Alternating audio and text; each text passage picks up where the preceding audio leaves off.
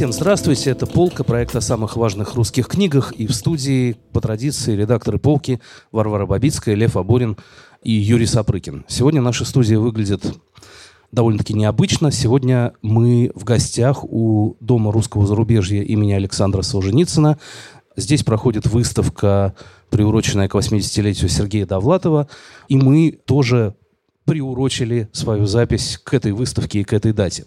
80-летие случилось уже какое-то время назад, но мы надеемся, что интерес и к выставке, и к книгам, и к фигуре Сергея Донатовича Довлатова никуда не делся и не прошел. Еще не скоро пройдет. Обычно в русском литературном каноне мы имеем дело с вещами, которые уже состоялись когда-то. Довлатов очевидным образом вошел в этот пантеон в последние 30 лет уже после своей смерти, и эта канонизация приобрела сейчас невероятные масштабы. Я не знаю, как это измерить, но мне кажется, что по количеству ну, там, переизданий, переименований улиц, памятников, мемориальных досок, фестивалей в честь Довлатова и Сергея Донатовича явно превосходит не только своих современников, но и самых, что ни на есть, безусловных классиков.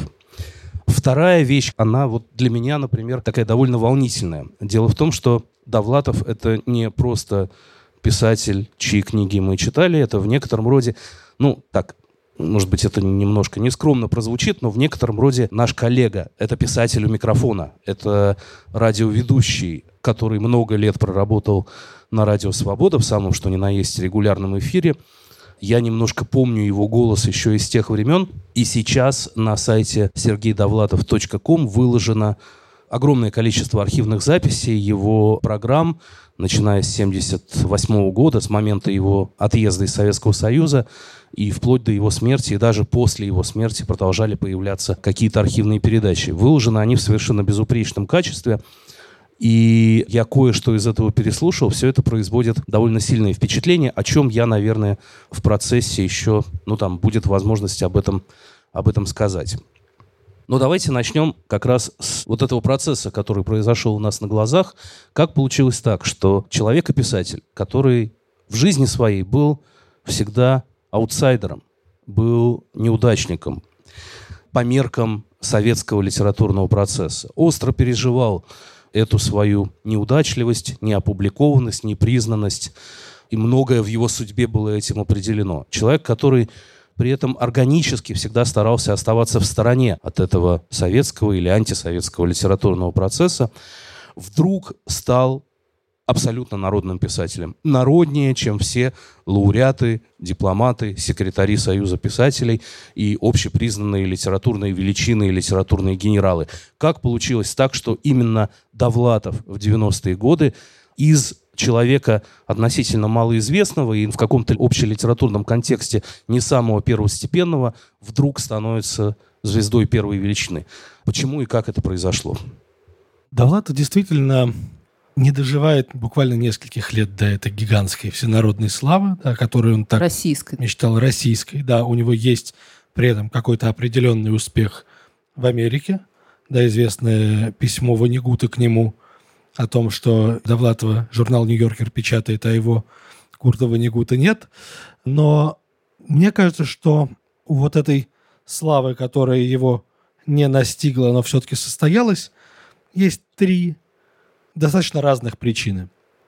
Во-первых, он показал тот советский космос, космос компромисса, постоянной подмены, да, как в заповеднике мы узнаем, ничего от Пушкина толком не осталось, да, как на зоне непонятно, кто на самом деле с какой стороны не свободен, да, и космос необходимости как-то выживать, быть униженным и смиренно, подобно какому-то святому, эту униженность нести – да, и одновременно частной жизни в этих условиях, в условиях, когда на самом деле человек старается жить как-то вопреки и не замечая того, что происходит. Не случайно, да, и компромисс, и зона, да, и заповедник, конечно, не пронизаны да, какими-то любовными историями. В случае зоны, да, это любовные истории заключенных и офицеров, которые вместе с ними там проводит время. В случае с... Любовные в э, переносном Нет, там смысле. есть вполне натуральный роман в зоне да, офицера Вохры, который привез к себе жену, и как она там бедная живет. И вот э, как бы эта двойственность постоянная, она Довлатовым мастерски абсолютно уловлена. Вторая история в том, что существовал мир андеграунда, да, отчетливо желанный, отчетливо какой-то не такой, да, опасный, заповедный.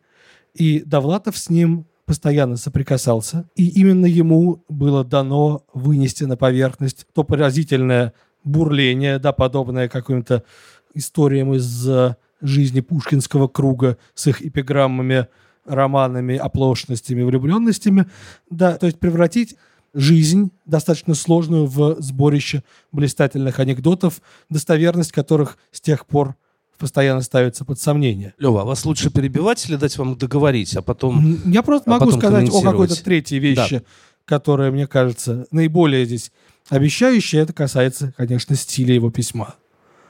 Да, это касается того, что, с одной стороны, он работает очень с простым, внятным, ясным слогом, да, с другой стороны, он, по сути, изобретает то письмо, которое, опять-таки, в 90-е стало востребовано. Такой новый очеркизм новой жизни, описываемый фрагментарно, дробно, с помощью какого-то формального приема, да, взять и положить в чемодан несколько вещей и из всех этих вещей сложить, собственно, рассказ о своих советских мытарствах. Или потом то же самое попробовать проделать с холодильником. Эта книжка осталась недописанной. Да, и вот подобного рода фрагментарный текст, складывающийся в общую историю, он оказался исключительно внятным уже современнику первых довлатовских массовых изданий. Вот что мне кажется. Тут сразу хочется ответить на все. Во-первых, о том, что касается вот этого создания мифологизации собственного круга. Валерий Попов, который написал о Довлатове очень злую биографию, и нередкий герой довлатовской прозы, метко сказал, что Довлатов назначил их поколением.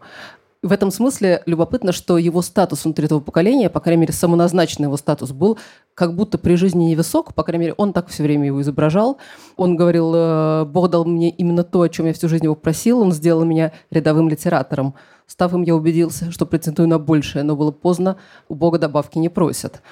На самом деле, для нас сегодняшнего дня это звучит, конечно, кокетством, потому что Довлатов несомненно, более известен нам и любим нами. Я думаю, что я это могу сказать за всех, чем э, Валерий Попов и чем очень-очень многие писатели, многие его знакомые, которых он считал старшими по отношению к себе, э, в том числе в литературном смысле. Это отдельная тема, что должны чувствовать и переживать друзья по этому поводу. Как он писал в «Заповеднике», что у каждого гения есть друзья, но так сложно обнаружить, что твой друг гений. Я думаю, что, собственно, он это писал в первую очередь по отношению к Бродскому, который был для него определяющей фигурой, главным гением его поколения, может быть, и единственным, да, на которого он всю жизнь равнялся и о котором говорил с восхищением, но при этом, да, несмотря на все это постоянное свое умоление перед Бродским, которое и в соло на Ундервуде и в других текстах заметно, понятно, что Довлатов занял какое-то абсолютно собственное место. Да?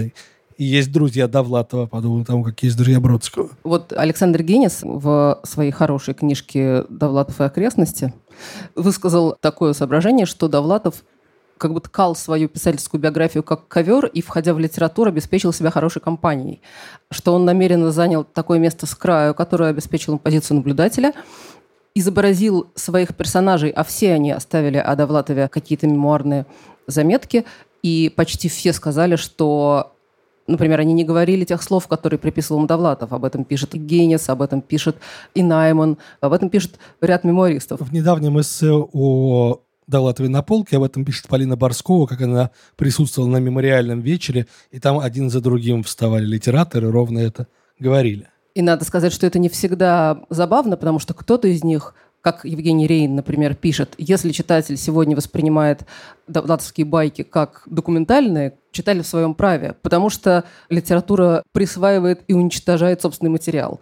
В этом смысле они больше правда, чем история. Но это хорошая сторона, что ли, медали. А другая сторона стоит в том, что Довлатов, разумеется, нередко обижал своих героев. И если своим более известным и любимым и важным для него друзьям он приписывал остроты, и наоборот, как правило, хоть и с иронией изображал их, как многие пишут, более блестящими людьми, чем они могли показаться при встрече, просто потому что он концентрировал все, что он услышал, и опускал незначительное, то каким-то совершенно проходным людям доставалось от него, ну, ни за что не просто. Вот позволю себе вспомнить эту историю о повести «Компромисс», где он под подлинными именами вывел всех сотрудников редакции газеты, где он там работал, при этом походе, например, сообщив, что у такого-то, не буду вслед за Довлатовым повторять его фамилию, был триппер, например. И человек спустя много лет говорит, ну зачем он так, я ничего дурного ему не сделал. Ну, такого требовала, видимо, художественная правда Довлатовская в этот момент, но понятно, что этот жанр довольно жестокий. Я бы сказал, что у него есть одно алиби или аргумент в его защиту. Это то, что, ну, вообще-то, конечно, Довлатов постоянно пишет о себе, он конструирует, даже лирическим героем не назовешь. Это вот совсем как бы образ автора и образ героя тут неразделимы. Он, как Генис говорил однажды, или Вайль, или кто-то из них, что он взваливает на себя очень тяжелую задачу, ему совершенно некогда отдохнуть. Он постоянно должен вот конструировать фигуру себя как автора. Так вот, к вопросу об алиби немножко извиняет его то, что кажется, в этих текстах он тоже на себя не очень похож. И никому он не бывает так безжалостен, как себе, действительно. Да, и, и тоже он рисует себя где-то в более неприглядном и необаятельном свете, нежели он, видимо, был на самом деле. Но вот этот человек, которого мы слышим в тех самых интервью на Радио Свобода или видим в съемках, которые где-то можно найти на YouTube, это ну, невероятно вальяжный, обаятельный, очень такой какой-то, ну, вот душа просто, да, невозможно не влюбиться. Генис, опять же, пишет в книжке, что он читал какую-то статью о Довлатове и значит, в конце, когда дошел до фамилии автора, с огромным удивлением обнаружил, что ее написал мужчина. Вот, он вызывал такое чувство вне зависимости от, так сказать, гендерной проблематики, внутри которой он находился.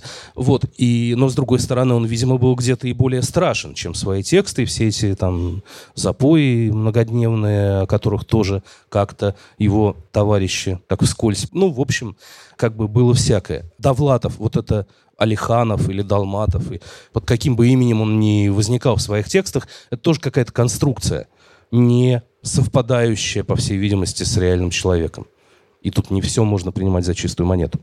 Тут хочется, кстати, к вопросу о том, кого он обижал, не обижал, и какой образ вырисовывался в его текстах его самого, процитировать близкого ему человека Давида Дара, мужа Веры Пановой, чьей литературным секретарем одно время был Довлатов.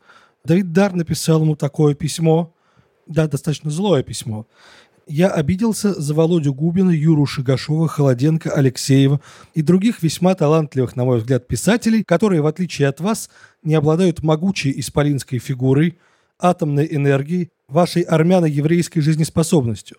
Подтрунивать можно над победителями – Львом Толстым, Владимиром Набоковым, Андреем Битовым, Сергеем Довлатовым – но подтрунивать над спившимися припадочными, несчастными, всеми оплеванными, честными, мужественными жертвами литературы, на мой взгляд, непорядочно.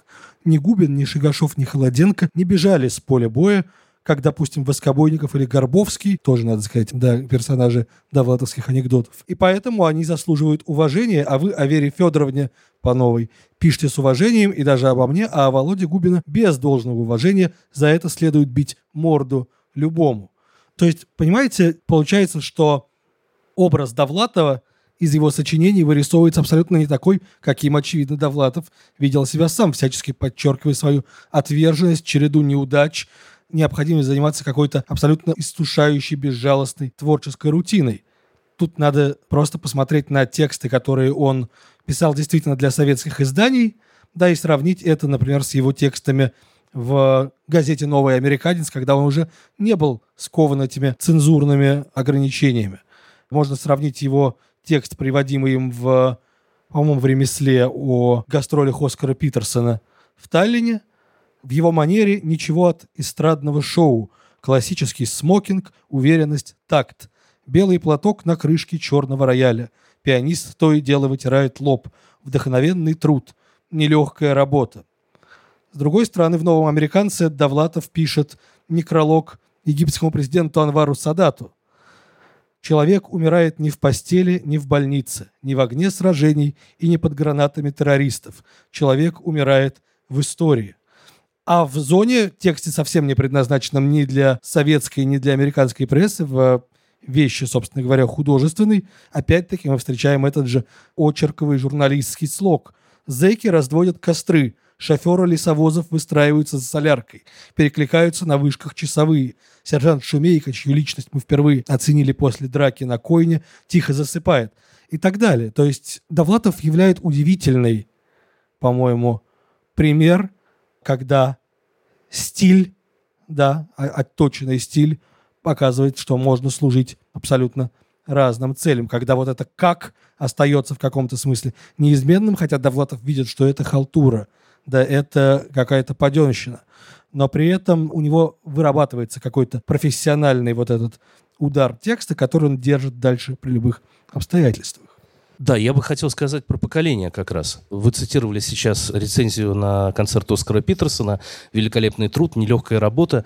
А я вспомнил, как на днях, вот я еще раз упомяну про передачи «Радио Свобода», первые передачи, где были записи интервью с Довлатовым, и там одна из них завершалась такой, как бы сказать, зарисовкой, журналистской зарисовкой писателя Сергея Юринина, многолетнего ведущего программы «48 минут с джазом», который вот в этот момент, там, в 78 году, описывает, как он ходил в Париж на концерт рок-н-ролла, это точная цитата, концерт рок-н-ролла, восходящей звезды французской сцены по имени Сафо. Я нашел ее потом в Spotify, действительно есть такая довольно, вот альбом 81 года прям хороший. Вот, и это вот ровно то же самое вот это вот великолепный труд, нелегкая работа, развивающиеся черные волосы. А, всему этому еще предшествует такая интродукция, значит, промозговый сентябрьский вечер, легкое недомогание, в такую погоду не хочется никуда выходить, тебе нужны только сигара и виски, лучшее лекарство. Да, от... Сейчас это копирайтерские да, тексты, да, так, абсолютно, так устроены. продающие тексты. А надо сказать, угу. что до этого, собственно, истоки этой школы, это вот эта гудковская журналистика, на которой смеялись Гудковская мы не имеем в виду Александр Гудков, мы имеем в виду, имеем да, в виду газету, газету «Гудок», Гудок, да, над которой смеялись Ильф и Петров, но сами прекрасно умели таким образом работать. Ну, Довлатов э, разделял в себе писателя и журналиста, по крайней мере, если верить всяким мемуаристам, и относился, конечно, к журналистике как к подвенщине, но, тем не менее, ее любил, потому что он вообще любил литературный труд, понимаемый как стилистический труд. И э, как Лев Лосев, кажется, о нем написал, да, что он был слишком профессионален, чтобы гениальничать. Это относилось в первую очередь к его прозе, которая кажется почти записью устной речи. И многие отмечали, что Довлатов свои истории сперва рассказывал кому-то, просто рассказывал за стаканом, причем они имели вид полной импровизации, он заикался и подыскивал слова, хотя на самом деле, скорее всего, они были уже отточены до последнего слова, а потом они появлялись в виде текста. Как, наверное, всякий пишущий знает, переложить устный текст на письмо так, чтобы он выглядел по-прежнему непринужденно, это огромный писательский труд. Поэтому в журналистике, вероятно, его занимало тоже. Это тоже ремесло. Но тут нужно заметить, что вот эти, собственно говоря, репризы, анекдоты, если мы сравниваем, вот берем собрание сочинений Довлатова, читаем книги подряд, да, мы понимаем, что одни и те же истории он переназначает разным героям, меняет какие-то небольшие детали. Неоднократно редактирует Да, конечно. То есть не так ли мы все в застольном разговоре? То есть, а... да, это пластинка с вариациями да. какая-то. Да, но опять же, вот это мастерство рассказчика, которое безусловно, было обточено часами, сутками, неделями, месяцами вот этого застольного, застольного общения. Оно в случае Довлатова приобретает какой-то пугающий, что ли, ну, не, не, в хорошем смысле пугающий масштаб, потому что, ну, вот как пишет Генис, это как э, китайская пытка, когда сквозь тебя прорастает бамбук. Вот точно так же ты всю жизнь ждешь, когда сквозь тебя прорастет литература. Это действительно какая-то бесконечная переработка жизни, жизненных впечатлений, жизненного материала в истории, в текст ты этим занимаешься все время. И как бы не просто автофикшеном, как мы бы сейчас сказали, а вот именно придумыванием вот этих законченных историй, законченных анекдотов, которые потом вот как закругленные прибоем камни можно переложить в основание уже повести или чего-то, чего-то такого. Я хотела сказать про автофикшн, модный сегодня термин, который очень трудно поддается определению, я имею в виду. Можно ли считать текст Довлатова автофикшеном? В общем, ну, наверное, я считаю, нет. что нет. Нет, нет а конечно. главное, Довлатов считал, что нет. Я процитирую его собственное письмо, приведенное у Гениса, которое Довлатов прислал в газету от имени некоторого читателя, доцента Минского педагогического вуза. в этом письме, как справедливо говорит Генис, Довлатов, вероятно, сказал то, что он хотел бы о себе услышать от других. Довлатов рассказчик создает новый литературный жанр. Документальная фактура его рассказов – лишь обманчивая имитация – автор не использует реальные документы, он создает их художественными методами. То есть сама документальность – плод решения эстетической задачи. И как результат – двойное воздействие. Убедительность фотографии умножается на художественный эффект. И вот в этом, как мне кажется, это мое соображение, Довлатов очень родственен другому писателю, которого он, конечно, имел в виду, и который тоже сильно опередил в своем творчестве автофикшн и вот все его странные итерации а, и выражению жанра. Это Варлам Шаламов. Довлатов вошел в литературу с лагерными мемуарами, можно сказать, вернее, тем, что выглядело и было воспринято как мемуары. При этом он, разумеется, не мог не иметь в виду двоих своих главных предшественников на этом поле Шаламова и Солженицына – ну, там, Генис, например, думает, что Шаламов ему был вовсе не близок в том смысле, что художественно близок, а мировоззренчески совсем нет, потому что Довлатов как раз увидел в лагере какое-то проявление живой жизни и убедился, что мир не делится на черный и белый, тогда как Шаламов видел там одно чистое зло. Но вот этот метод, который выдает себя, намеренно выдает себя за документальный и при этом им не является, это шаламовский метод на самом деле в чем-то. А кроме того, как и Шаламов, и это уже соображение Бродского, проза Довлатова родственность стихам. По крайней мере, Бродский, вспоминая о том, что Довлатов первые свои рассказы носил ему и Найману на суд, говорил, что, казалось бы, почему? Ведь мы писали стихи, он писал прозу. Но, пишет Бродский, у Довлатова было такое чувство, что проза поверяется стихами, что она, я даже процитирую, Оглядываясь теперь назад, ясно, что он стремился на бумаге к лаконичности, к лапидарности, присущей поэтической речи, к предельной емкости выражения выражающийся таким образом по-русски, всегда дорого расплачивается за свою стилистику. Мы нация многословная и многосложная. Мы люди придаточного предложения, завихряющихся прилагательных. Говорящий кратко, тем более кратко пишущий, обескураживает, как бы компрометирует словесную нашу избыточность. Сережа был прежде всего замечательным стилистом. Рассказы его держатся более всего на ритме фразы, на каденции авторской речи. Они написаны как стихотворение. Сюжет в них имеет значение второстепенное, он только повод для речи – Тут хочется, конечно, опять вернуться к вопросу об анекдоте, да, как о таком низовом жанре, жанре вроде бы презренном. Процитирую литературоведа Игоря Сухих, который написал о языке Довлатова книгу «Время, место, судьба». Говоря без затей, Довлатов литератор начинается с анекдота, жанра всем хорошо известного, многими любимого, но с плохой литературной репутацией. Это что-то легковесное, подножный корм для застольного разговора. Вместе с тем мы помним, что, собственно говоря, из анекдота да, вырастают величайшие литературные тексты от «Золотого осла Апулея» до гоголевских «Мертвых душ» и «Ревизора». Помним, что Гоголь просил у Пушкина именно русский чисто анекдот. И да, из этих анекдотов Гоголь разворачивает целую панораму. И в анекдотических текстах Довлатова тоже разворачивается, опять-таки, целая панорама. Вот эта галерея, космос неудачников, пьяниц, да, истомившихся женщин, непризнанных гениев. И благодаря этому – Собственно, вот вся эта фрагментарность анекдота служит более ясному усвоению целого. Что касается неважности сюжета, тут трудно согласиться да, с этим текстом, потому что, конечно, без сюжета и без пуанта анекдот невозможен. Просто Довлатов так работает, да, все эти разговоры о его... Это мнение Бродского, мы не да, обязаны его разделять. все эти разговоры о его перфекционизме и о том, что он выверял, что в предложении не начиналось ни одно слово на какую-то повторяющуюся букву, да, все это просто показывает действительно, что он умеет создать впечатление спонтанности и экспромта. Да, но когда мы читаем, например, в компромиссе историю о том, как Довлатов и пьяный вечно фотограф Жбанков едут сочинять рапорт Брежневу от лица передовой доярки, да, действительно находят эту доярку, которая, кажется, ни слова не может сказать по-русски, и перед тем, как вернуться, узнают, что благодарственное письмо из канцелярии Брежнева пришло раньше, чем они сочинили свой рапорт и отправили его. Да, собственно говоря, это анекдот с законченным сюжетом и очень характерный для советской жизни, описываемый Довлатовым. Вот Варя вспомнила Шаламова не безосновательно. А я бы хотел отвести стрелку нашего воображаемого компаса на другой полюс.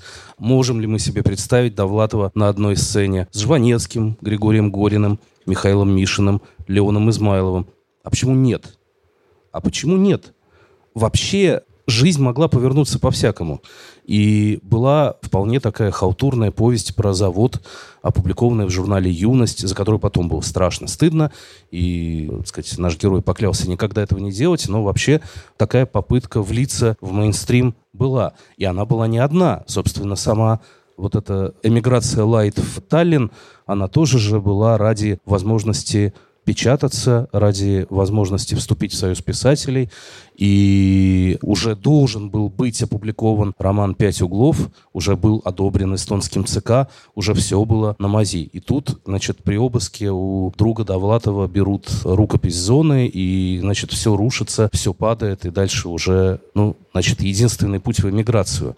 Но могла ли у Довлатова случиться какая-то официальная литературная карьера еще в застойном, еще в позднем Советском Союзе? Могла ли у него случиться эстрадная слава? Я уверен, что да. Но он, во всяком случае, он ее хотел. Не эстрадной, конечно, славы, а читательского угу. признания, официального успеха да. публикации книг. Магия советских тиражей, безусловно, на него действовала, да, но трудно... Я, я не говорю, чтобы он поехал там э, в путешествие на теплоходе с Региной Дубовицкой, но как фигура настолько эффектная, такой, значит... Ну да, в Советском Союзе был Андроников такой фигурой. Такой фактуры, такого экстерьера, такого обаяния, такого таланта чтеца.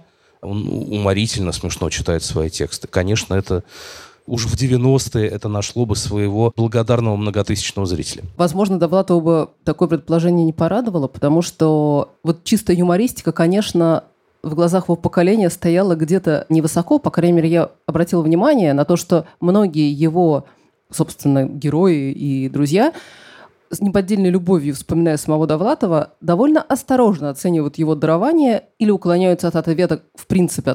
Больше того, я это субъективный взгляд, но мне кажется, что как бы собственный масштаб в моих глазах писателя в каком-то смысле обратно пропорционален готовности признать талант Довлатова. Я такое наблюдение сделала, читая мемуары. Бродский Довлатов ставит чрезвычайно высоко, Лев Лосев чрезвычайно высоко, Вайль чрезвычайно высоко. Ну, и не будем... И нам очень нравится. Да. Но, но что касается вот официального признания и прочего, это вообще-то очень важная тема. Не просто потому, что писателю, безусловно, нужен читатель, а еще потому, что отсутствие этих публикаций очень отравляло душу тем, что у людей, как Довлатов об этом не раз писал, отсутствовали критерии для оценки самих себя. Вот Найман об этом, например, тоже пишет, что все все время упоминали э, гамбургский счет, даже не читая Шкловского, и твердили к месту не к месту, по гамбургскому счету. То есть по независимому профессиональному суждению. Вот кто ты, гений или бездарность? И, как правило, пишет Наймен, по чистому счету выходило, что ты гений, и что ближайшие друзья твои гениальны, потому что вы, ваша компания, это компания гениев. Минутами, правда, налетал ледяной ветерок отчаяния, зарождавшийся от сомнения. А вдруг твой талант не оценен не потому, что публике недоступна гениальность, а потому что ты бездарность. Другого выбора не было, гений или бездарность. Никто не знал, кто чего стоит, потому что не было открытого рынка. Э, дальше пишет он, что из этого следовала странная логическая подмена. Был только один критерий. Все официально признанное, очевидно, бездарно. Из этого можно было сделать вывод, что все неподцензурное, непризнанное гениально. Слабость такого критерия сами писатели не могли не осознавать. И Довлатов его отразил в знаменитой своей байке, как Губарев поспорил с Арьевым. Он сказал, антисоветское произведение, говорил он, может быть талантливым, но может оказаться и бездарным. Бездарное произведение, если даже оно антисоветское, все равно бездарное. Бездарное, но родное, заметил Арьев. И сам Довлатов заканчивает поворот разговора, вспоминал, какую сложность это для него создало в эмиграции, когда он стал редактором газеты, и говорит, очень со многими людьми, вот ни с кем я в Советском Союзе не ссорился, в эмиграции пришлось поссориться со многими, потому что в Советском Союзе встретишь друга, прочитаешь, что он написал, говорит, ну, старик, ты гений. А здесь так нельзя, потому что я редактор, он мне на публикацию присылает, и приходится отказать, и уж тогда аргументировать, от чего отказал. Я бы хотел добавить еще один важный, как мне кажется, момент. Варя сказала, что юмористика невысоко ценилась в петербургских, ленинградских литературных кругах. Это совершеннейшая правда. Я думаю, что даже среди современников и среди людей, которых он сделал поколением, это его способность многих, если не раздражала, то действительно считалась чем-то таким эстрадным, несерьезным и так далее, и так далее. Спорный тезис, но я все-таки осмелюсь его высказать. Уникальность Довлатова в том, что для советского, для позднесоветского времени, в том, что у него очень много юмора и почти нет иронии. В том, что у него нет эзопового языка, нет фиги в кармане, нет подмигивания, нет ну, вот такой интеллигентской позиции, как бы с серьезным видом, обходными путями говорить что-то подспудно смешное. Не Довлатов говорит смешное, имея в виду серьезное. Довлатов как бы шутит о довольно тяжелых вещах, а не серьезным видом намекает на смешное. А Войнович, например? Да, пожалуй. Да, Войнович, например, тоже. Но в согласитесь, что в Ленинграде это гораздо более странная и уникальная способность, там как-то мало этому способствует. Но да, Войнович тоже да. Искандер отчасти тоже да. Ну вот Бродский, когда писал о причинах успеха из всех иммигрантов именно Довлатова в Америке, среди американского читателя, приводил тому несколько причин. Одна из них была в том, что синтаксис Довлатова прост и не ставит палки в колеса переводу. А кроме того, он писал о том, что как правило, вот эта непоцензурная литература, сама того не понимая, была рассчитана только на очень понимающего читателя, говорящего на этом изоповом языке, а Довлатов говорил попросту и поддавался переводу из них всех. Я, кстати сказать, читал «Чемодан» в английском переводе, и довольно удивительный эффект. Я никогда раньше этого не понимал, до того, как я прочитал «Чемодан» по-английски, насколько водка выпирает в русских текстах. Когда читаешь это по-русски, это просто естественно... Льется Когда как... ты читаешь «ватка, ватка, ватка» по-английски, угу. ты понимаешь, что это, это алкоголический трип сплошной. Это как Хантер Томпсон для нас в каком-то смысле. Ну да, ну и не то, в таком случае у нас большой коллективный Хантер Томпсон угу. получается в 20-м, да и не только в 20 веке. Но согласитесь, что в каком-то смысле, отправляясь в Соединенные Штаты, в литературном смысле, Довлатов попадает к себе домой. То есть, нет, он попадает в круги русской литературной эмиграции, очень редко как бы из них выходит. Но в каком-то высшем литературном смысле он, конечно, наследник американской как традиции. Человек, который выше всех Хемингуэя, Фолкнера, Пассоса, да, да, да, да, да. И вся его вот эта короткая энергичная фраза, вся она оттуда, и вот какой-то такой отточенный, почти джазовый стиль, и его мужественность, если не сказать мачизм, и ну, вот страсть к коротким энергичным историям. В общем... Но не только это. Много, очень много чего взятого из американской литературы, тоже общего для этого поколения.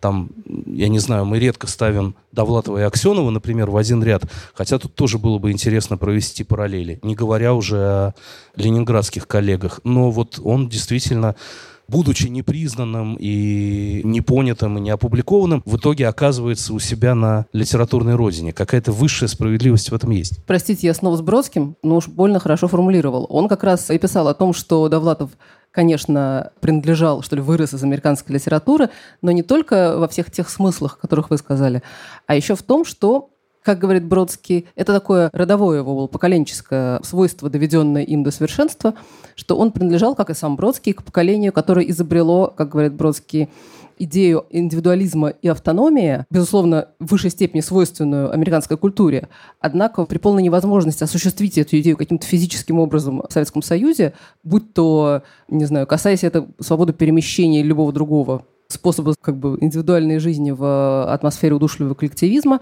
Довлатов первый из многих довел эту идею на бумаге до полного совершенства, недоступного американцам, которые немножко распылялись в этом своем индивидуализме, потому что они могли его и проживать.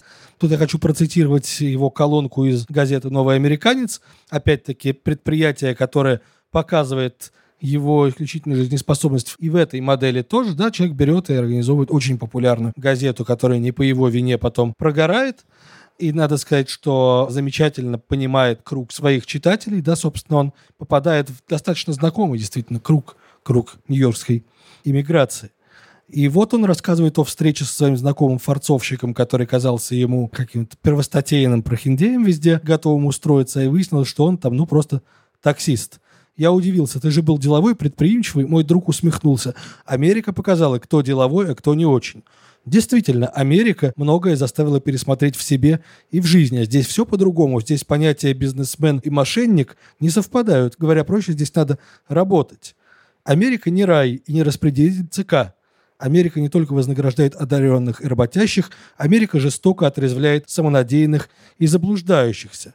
И дальше он приводит, наоборот, какие-то истории успеха у тех, кому этот успех и так полагался бы при жизни, не будь советской цензуры и всей действительности, а о себе говорит, лично я стал тем, кем был, наверное, и раньше, просто окружающие этого не знали, то есть литератором и журналистом, увы, далеко не первым и, к счастью, далеко не последним. Да, то есть каким-то выдающимся, но не сверхвыдающимся в ряду, хотя мы вот пытаемся доказать отдельность Довлатова на протяжении всего нашего разговора. Интересно, как и его газетная карьера, и его радийная карьера. Я все пытаюсь сказать о том, как бы насколько он мог быть востребован, он мог быть современен вот в том литературном или медийном пейзаже, который наступил здесь после перестройки. Ну, не знаю, когда там я читаю «Филиал», его записки о «Радио Свобода», об этой поездке на Конгресс э, «Новая Россия» в Лос-Анджелесе, если не ошибаюсь, я однажды слышал историю Татьяны Толстой, которая была тоже на этом конгрессе. И, надо сказать, действительно, вот если Он это... очень ядовито о ней высказался. Поверьте, она тоже. В общем, если это один и тот же конгресс, то в книге «Филиал» мы видим очень смягченную его версию со стороны, собственно, рассказчика, со стороны похождения рассказчика. Вот, но не важно. Важно то, что вдруг вот это умение и быстро написать колонку, и быстро написать комментарий на радио, и быстро сочинить вот такой иронический репортаж оказалось ну, не то чтобы востребованным, а просто из этого и была создана журналистика 90-х годов. И именно эти умения вдруг и стали, что ли, базовыми. Предшественник этого языка, конечно. Да-да-да. Если вспомнить все что угодно, вплоть до журнала «Столица» Сергея Мостовщикова или там «Азбуки новых русских» Кати Метелицы, все такие явления иронической постсоветской журналистики, то они очень много чем, конечно, наследуют Довлатову. Ну, там все это было, конечно, в какой-то момент выведено на еще большую ступень такого алкоделирия, но тем не менее, какая-то... Еще есть Веллер, Еще есть Веллер, безусловно. Какая-то генетическая связь там есть. То есть его слава была не только внезапной, не только посмертной или запоздалой, но и имеющей такой вот неочевидный продленный эффект, как манера Довлатова, интонация Довлатова начала жить в 90-е годы в, в самых разных текстах и в самых разных медиа. В ней еще есть такое свойство, отмечаемое всеми, что Довлатов же вне идеологичен. Его герой э, не видит разницы между советским и антисоветским. И это оказалось очень важной объединяющей вещью. Потому что он, он делит, конечно, людей на каких-то своих и чужих, и то не очень строго, прямо скажем. Он и сам, как мы знаем, вот пытается сотрудничать в журнале «Костер». Он не делит по идеологическому принципу людей на друзей и врагов, он делит их по какому-то совершенно другому принципу. Тут, мне кажется, важный афоризм от «это мы сами», который он формулирует в зоне, да, как бы это то, что объединяет всех по обе стороны колючей проволоки. Поэтому закрытая зона – это в каком-то смысле оборот закрытого пушкинского заповедника. Да, везде примерно одно и то же, вот одна какая-то такая эфир один, да, который Одна и та же пропорция добра и зла, честности и бесчестия. Где-то в зоне он об этом пишет напрямую. И да. в «Заповеднике» есть пассаж, где в какой-то момент он пишет о своем настоящем отношении к Пушкину, не о вот этой сусальной любви, которую от него все требует сотрудница музея, а о том, как он видит в нем вот этот невероятный всепринимающий взгляд. Вот. Это какое-то очень искреннее авторское высказывание, восхищению перед писателем, который открывает такую перспективу, что все одинаково правы и неправы. Во всех нужно увидеть вот нечто человеческое и божественное одновременно. Не всепрощение, но, но какое-то вот глобальное принятие всего. В его лекции «Блеск и нищета русской литературы» он об этом даже подробнее высказывается. Он пишет о том, что русская литература веками выполняла несвойственные ей функции, внеположенные, потому что русская церковь в силу разных особенностей своей истории не пользовалась тем моральным авторитетом до религиозного возрождения уже 90-х или 80-х, которого можно было бы ожидать, что русская философия тоже как-то долгое время прозябала, и русские писатели стали моральными и нравственными авторитетами, иногда и политическими. Их назначили на эту роль критики, вроде Белинского и так далее, и так далее. Тогда как, пишет он, роль у него совершенно другая же. И он говорит, вот предъявлять Пушкину нравственные идеологические претензии было так же глупо, как упрекать в аморализме ястреба или волка, как подвергать моральному осуждению в югу, ливни или жар пустыни, потому что Пушкин творил, если можно так выразиться, в режиме природы, сочувствовал ходу жизни в целом, был способен выразить любую точку зрения, и его личный общественно-политический взгляд в данном случае совершенно несущественны. Понятно, что это слова, которые он мог бы обратить к самому себе, думая о том, как он пишет. Я попробую вернуться к нашей исходной точке и Два слова еще сказать о том, почему, как мне кажется, его слава была такой внезапной и такой всепоглощающей, всенародной. Наверное, причина этого гораздо проще, мы про это уже сто раз сказали. Это и язык, и чувство смешного, и какие-то узнаваемые ситуации, и все на свете. Может быть, я что-то сильно додумываю. Но мне кажется, что Довлатов в начале 90-х сыграл действительно огромную историческую роль, сам не желая и не подозревая того. В начале 90-х когда огромное количество людей самых разных поколений столкнулись с неким трудно артикулируемым ощущением поражения, разрушения того проекта, внутри которого они жили. У этого было много как бы радостных и обнадеживающих сторон, но тем не менее какое-то здание, какой-то каркас, внутри которого мы все существовали, рухнул, и трудно было отделаться от ну, вот чувства сквозняка, такого неуютного сквозняка, который образовался на этом месте необходим был некий опыт переживания такого поражения исторического, личного, экзистенциального, с которым можно было бы как-то жить дальше. И Довлатов этот опыт предоставил. Он сказал, ребята, вы знаете, вообще вся жизнь, она вот такая, она устроена так. Вся жизнь — это поражение. Что там про Советский Союз? Это советский, антисоветский. Какая разница? Вся жизнь — это не движение из точки А в точку Б и не стремление к личному успеху, не какой-то нарратив, в котором там мы становимся лучше или достигаем каких-то вершин. Это всегда неудача. Это цепь забавных, нелепых, абсурдных ситуаций. И в этом смысле в советском опыте нет совершенно ничего уникального. Между компромиссом и филиалом нет непроходимого барьера. Везде одно и то же. Или, как написал Генис, он показал, что абсурдно не советская, а любая жизнь. Вместе с прилагательными у нас исчезло и ощущение собственной исключительности. Мы люди, которые говорим и пишем на русском языке, говорит Довлатов, ничего он такого не говорит, это я за него сейчас домысливаю, слишком самонадеянно, может быть. Это нация обаятельных неудачников. Ну, у нас все как-то как-то вот так. Но в этом как-то вот так есть бесчисленное множество трогательного, смешного, человечного, жестокого. И в этом и состоит вот ткань жизни. И вот так вот эту ситуацию ну, какой-то тревожной неопределенности оказалось невероятно просто пережить. Не надо ни почему скорбеть, по отношению ни к чему переживать какую-то ностальгию, ничего особенно надеяться. Жизнь — это просто вот такая штука. Вот все будет как-то так. Вот это то сообщение, которое и в герое Довлатова, конечно, его читатели в 90-е годы, я думаю, что сейчас в меньшей степени, а может быть и нет, что я знаю про сейчас. Но в 90-е годы очень легко в нем было узнать себя. Вот в этом обаятельном неудачнике, у которого все не клеится, но зато все ужасно смешно очень часто им самим использованный неоднократно и цитируемый Евгенисом диалог о том, что Довлатов не выносил банальности. Кто-то по дороге на похороны говорит, жил, жил человек и умер. Довлатова говорит, от чего бы ты, собственно, хотел? И если говорить о поколении, которое он сформировал, то понятно, что и на тексты Довлатова, и на, на все это поколение сейчас есть множество разных этических и эстетических оснований, с которыми можно на них напуститься. И эту позицию нетрудно сконструировать, и она довольно очевидна. Но я бы хотел сказать о той вещи, которая вот в этом поколении, безусловно, была, и сейчас она до известной степени, как мне кажется, утрачена.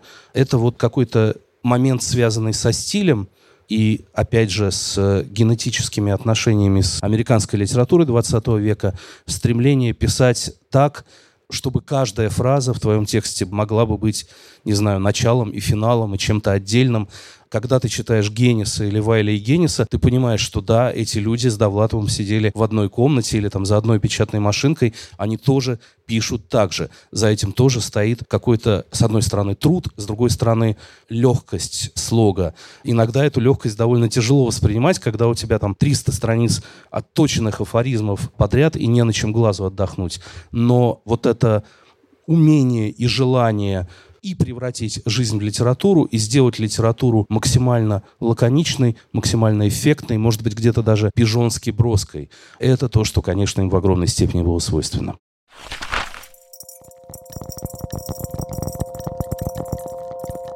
Здравствуйте. Вопрос может быть не самый лучший, но, по крайней мере, первый.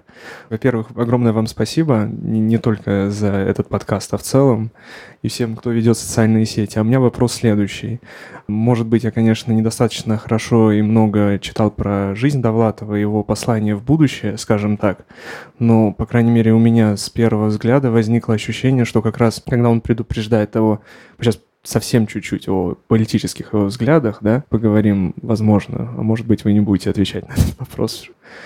Он предупреждал о том, какие люди могут какими масками прикрываться в будущем, как красные своего времени будут перекрашиваться и так далее. И у меня всегда возникало ощущение при прочтении всех его трудов, что он все-таки ну, не очень любит тот режим, который был в России. А я услышал несколько фраз по поводу того, что он не сильно различает антисоветчиков и советчиков. Может быть, вы чуть-чуть хотя бы для меня прокомментируйте это. Спасибо. Да, я поняла вопрос. Это, видимо, была моя неловкая формулировка. Дело в том, что неловкое цитирование. У него есть, ну, юмореска. Толя Завой Наймана, пойдем к Друскину. Он говорит, не пойду, какой-то он советский.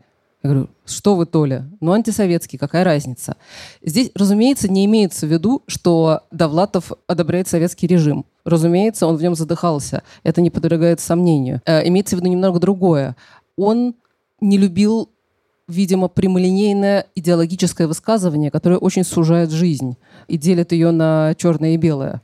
Он не писал о политике, он писал о Бродском, а ведь в общем, все, что писатель пишет о своих героях, он пишет немножко о себе. Он писал о Бродском с восхищением, что он жил при советской власти не то чтобы ненавидя ее, а игнорируя и даже, возможно, не твердо зная о ее существовании. И в этом была его великая победа над режимом, что ли. Дело не в том, действительно, что советские и антисоветские – это одно и то же. Понятно, что одной зоны достаточно, и одного этого лагерного опыта достаточно, чтобы понять его отношение к существующим порядкам. Но в этом, наверное, тоже есть какая-то что ли, несовременность Довлатова сейчас так не носят, что для него идейная правота – это не самое важное то, каких ты придерживаешься взглядов, это не самое важное. Как опять же говорил Генис, писатели предыдущего поколения писали о том, как идеи меняют мир, а Довлатов писал о том, как идеи не меняют мир. И никаких идей вообще нет, и мир изменить невозможно. Идеи и идеологии — это ну, как бы вещи важные, но не первостепенные. И глупость, и пошлость, безвкусица и прочие разные человеческие пороки, они существуют и у советских, и у антисоветских. Как я уже говорил, между миром филиала, где пишется «Радио Свобода» и там Конгрессах славистов в Америке, и миром компромисса, где пишется о работе в советской эстонской молодежной газете, нет непроходимого барьера. Глупость и пошлость или вместе с тем, ну, какие-то моменты юмора и человечности есть есть и там, и там. Ну да, собственно, проблема с советской властью в том, что такую мысль она была вместить не в состоянии. Да, такую мысль она была вместить не в состоянии, и от писателя она требовала, ну, это была невозможная позиция, от писателя она требовала как раз воспеть нечто, безусловно, верное, правильное, исторически позитивное, зовущее нас к какому-то светлому и правильному будущему. Тут сразу вспоминается статья Терца «Что такое социалистический реализм?», собственно, и показывающая противность социалистическому письму любой промежуточной позиции. Да, ты либо красный, либо белый, и все тут. Ну, тут еще важно заметить, э, что годы, о которых пишет Довлатов, это же годы абсолютно разложившейся идеологии. Там нет такого, чтобы он противостоял каким-то идейным э, кристальным коммунистам. Вся действительность просто пропитана двуязычием, лицемерием, пошлостью и гадостью, вот, от которых можно только устраниться, занявшись литературой в котельной примерно. Да, просто есть люди, которые готовы играть по этим двуличным правилам, а Довлатов, ну, вот он как бы пытается, но, но не получается. Он пытается, не получается. Кажется, в ремесле он приводит свой разговор с Граниным, который говорит ему, что вот если ты хочешь публиковаться и вообще быть официально признанным писателем, то есть какой-то зазор между совестью и подлостью. Вот в него надо попасть. Вот. А Довлатов ему говорит, что, ну, как бы, может быть, вообще вот в подлость никак попадать не надо, а просто вот остаться на на этой стороне. У него есть рассказ из э, цикла «Компромисс» как раз «Лишний», который, э, называется он «Лишний», который был, по воспоминаниям друзей, его собственным любимым рассказом у себя. Действительно, и мой тоже. В общем, всем советую, если есть в мире человек, который не читал Довлатова, начать именно с этого рассказа. А его герой, многим памятный Эрик Буш, такой эстонский Пикару, может быть, какой-то такой плут странный, который отнюдь не назовешь принципиальным человеком. Он вообще-то живет на содержании у стареющих женщин и всячески готов к оппортунизму. Ничто ему не мешает. Но в последний момент какая-то его, что ли, живость или чувство юмора его всегда подводит. Он не может удержаться, чтобы во время демонстрации не пройтись по всему городу с плакатом «Дадим э, суровый отпор врагам мирового империализма».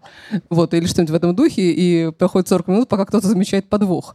Он просто, его живая человеческая природа как бы прорывается и не дает ему быть нормальным функционером, которым он мог бы быть в силу всяких талантов своих. Простите, пожалуйста, вот э, история двоюродного брата Бориса Довлатова, которую он описывает в книге нашей, очень похожа на когда вот он там поступает на работу на очередную киностудию, сначала осветителем, потом заведующим такого отдела, потом чуть ли не директором, а потом после восьми бутылок водки вламывается в меховой магазин и утаскивает оттуда 300 шуб. Вот. И так несколько или раз. Сбивает человека, или сбивает и- или Мгм. мочится на директора школы перед тем, как получить золотую За медаль. неделю до того, как получить Да, золотую медаль. это нормальный Достоевский вот здесь прорывается в человеке, конечно. да. А этот самый Буш, это тот самый, который выбил поднос ногой из рук жены главного редактора, да, перед тем, как получить. Он очередной раз шел, да, на повышение, но он ничего не мог с собой поделать. Это искушение было в нем необоримо. Это вообще довольно часто, если можно так говорить, сюжетный прием у Довлатова. Если помнишь, он описывает не имевшую место в действительности историю о том, как... Кто дал по морде Андрею Вознесенскому? Битов. Битов, да. И над ним совершается товарищеский суд. И Битов говорит, вы, главное, товарищи, выслушайте меня. Я все расскажу вам, все как было, и вы поймете меня, и поймете все мои причины, и не осудите меня. Дело было так. Вхожу я в «Континенталь», вижу, стоит Вознесенский. Ну, мог ли я не дать ему по морде? И вот это «мог ли» — это очень часто. И мне кажется, что это не история диссидентов, заметьте. Брат Борис мочится на директора школы из окна не потому, что это протест против репрессивной власти директора. Или Эрик Буш выбивает во время юбилея, значит, поднос, который выносит жена главного редактора с какими-то чашками, просто потому что ему предоставилась такая возможность, и он ничего не мог с собой поделать. И в этом какой-то, на самом деле, очень оптимистический посыл Довлатова про живую человеческую природу, которая прорастает сквозь любую как бы официоз собственно лицемерие. говоря, я бы даже сказал, что и сам путь Довлатова это такой путь пассионария, прорастающего через этот официоз и лицемерие. Может, поэтому ему были так симпатичны такие герои.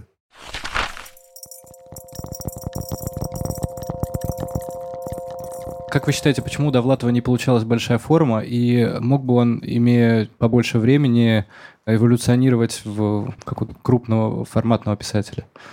В каком-то смысле есть иностранка, да, которая, в общем, наибольшее, наверное, приближение к этой большой форме, да, больше к такому fiction-fiction роману. Но бывают писатели, которые, в принципе, не мыслят подобными вещами. Опять-таки, среди довлатовских анекдотов есть соображение о причинах многословности русской литературы, да, потому что платят за строчку, хочешь ты вырезать там абзацы, а сам себе говоришь, идиот, это же 3 рубля килограмм говядины на рынке. Да, и поэтому пишутся вот эти бесконечные многотомные саги. Тоже такое проявление нонконформизма. Писать коротко и лаконично. Но и опять-таки довольно важный жанр, который в условиях современного литературного рынка периферийно это рассказ. А в условиях советской гонорарной системы рассказ это очень даже неплохой жанр. да, Рассказ котором- можно отдать в журнал. Да. И не ждать, пока пройдет книжка через все согласования в издательстве, а вот э, или там в газету. Собственно, да, э, получить гонорар. Этот жанр, прямо который сейчас. журналы до сих пор, может быть, даже несколько искусственно, да, поддерживают его бытование, создавая там специальные номера рассказов или издавая сборники рассказов, а иногда даже и ставя на них подзаголовок романа, хотя это ни разу не роман. Да, ну, Довлатов работал вот в такой манере, может быть, потому что, опять-таки, в сгущенном, концентрированном виде это гораздо сильнее работало. Гораздо сильнее вот эта череда, как я уже говорил, да, отдельных историй выстраивалась в какой-то общий нарратив. Тут, наверное, нужно пояснить, что почему писатель, которого нигде не печатали, шел на такие ухищрения, чтобы быстро опубликовать рассказ в журнале. Ну, на самом деле он шел на них, потому что он постоянно их пытался опубликовать. Потому что он постоянно бегал с этими и посылал эти рассказы в разные, в разные, в разные редакции. И даже писал потом, по-моему, в том же ремесле, что в какой-то момент он уже как-то завел близких приятелей в этих редакциях и уже заранее знал, что они ему скажут. Старик, это гениально, но ты понимаешь, вот сейчас, именно сейчас не можем. Давай там после выборов. Ну и это продолжалось, там, вот, собственно, 10 лет до самого отъезда. Почему я говорю 10 лет? Потому что 68 год – это выступление молодых писателей в Ленинградском доме писателей, да, на который, как же его звали это руководитель какого-то литобъединения комсомольского, пишет донос, что, значит, тут состоялся организованный сионистский литературный шабаш, вот, и после этого пока еще безоблачная карьера начинающего молодого писателя оказалась резко осложнена. Вот, и таковую она и оставалась до отъезда в 1978 году.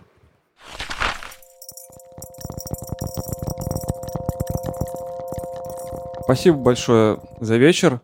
Вопрос таков. Можем ли мы запараллелить творчество Довлатова с другим известным русским писателем в Нью-Йорке, неудачником в кавычках, конечно же, с Эдуардом Лимоновым? Есть ли у них какие-то соприкосновения в творчестве в том смысле, что оно автобиографично, во-первых, во-вторых, это какая-то зацикленность явная на своем неуспехе, ну и просто были ли у них какие-то любопытные пересечения в там, литературной среде, как-то биографии у них соприкасались или нет? Я хотел перечитать сегодня, по-моему, есть очерк у Довлатове в книге «Мертвых» у Лимонова. Вот хотел и вылетел из головы. Он упоминает Лимонова в филиале, как раз вот в истории про эту конференцию славистов, но упоминает как-то в проброс и вскользь. Упоминает про выступление какого-то скрывающегося под псевдонимом поэта и критика, который 12... Коржавин. Коржавин, да? Коржавин как Рувим, Там он а, Ковригин, Рувим но Ковригин, конечно, который да. 12 минут громит Лимонова, 12 минут по регламенту, а потом должен выступать Лимонов, и Лимонов отдает ему свои 12 минут и продолжает слушать, как он его громит.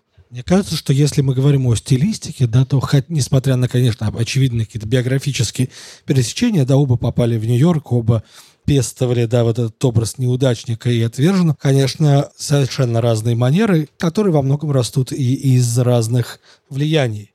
Мне кажется, что Хемингуэй и Дос Пасос это абсолютно не лимоновские герои, а вот там Бероуз и Битники, да. Да, то есть это разные Америки создают разных русских писателей в Америке. Как-то так.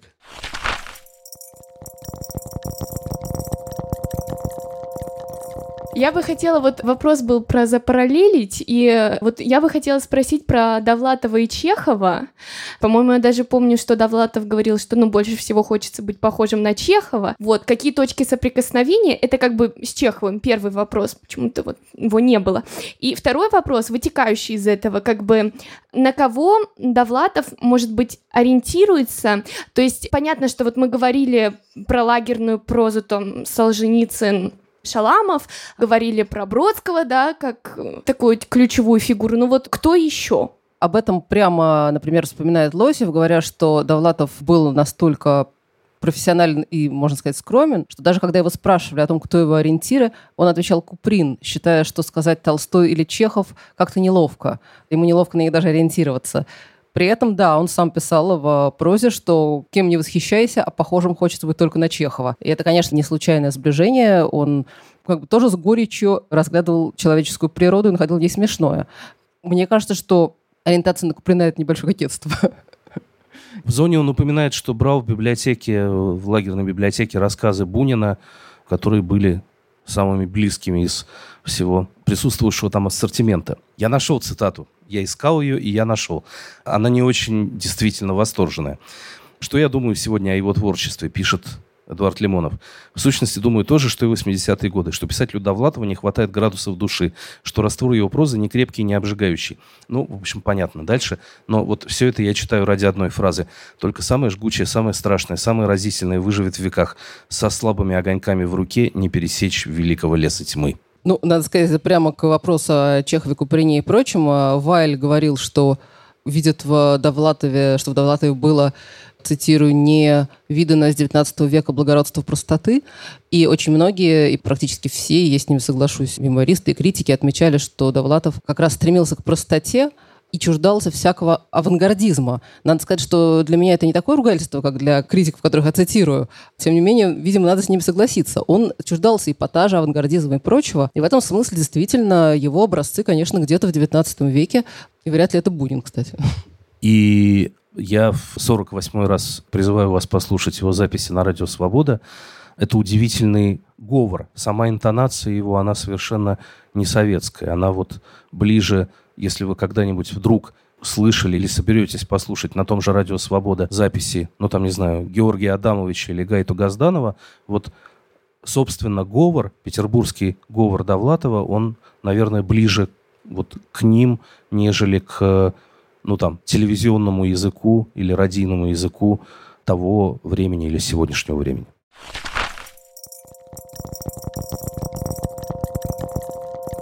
Хочется тоже вам сказать спасибо большое за обсуждение и уже спрашивали про современников Довлатова, про предшественников, но ведь Довлатов такая фигура, которая наверняка повлияла на будущее поколение писателей, которые вот сейчас уже сформировались или формируются. И есть ли уже примеры очевидного влияния довлатовского письма на современных писателей? Ну, мы вспомнили Веллера, мы вспомнили 90-е годы. Мне кажется, что эта стилистика, она в 90-х и закапсулировалась. Потом это более-менее никуда не пошло или перешло в разряд... Может быть, Лев Рубинштейн?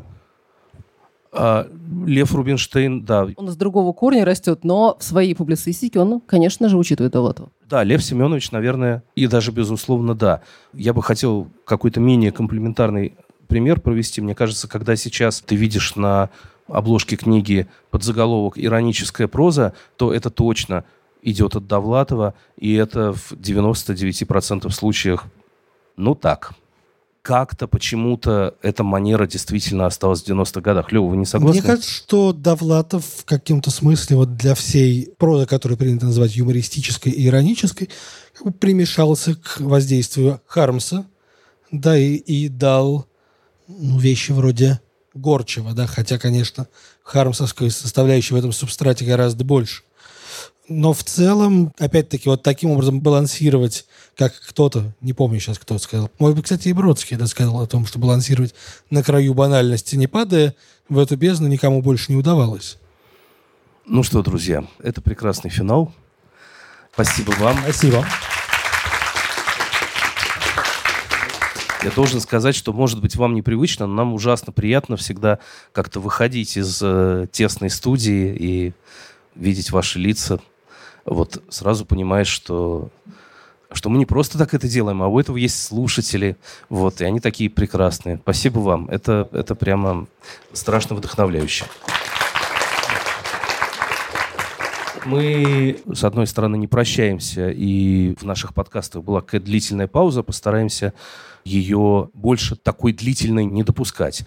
А с другой стороны, ну вот, что ж, время расходиться, и спасибо вам, что пришли. Вот, а воображаемой студии сегодня были редакторы «Полки» Варвара Бабицкая, Лев Аборин и Юрий Сапрыкин. «Полка» — это проект о самых важных русских книгах, и всего-всего вам доброго.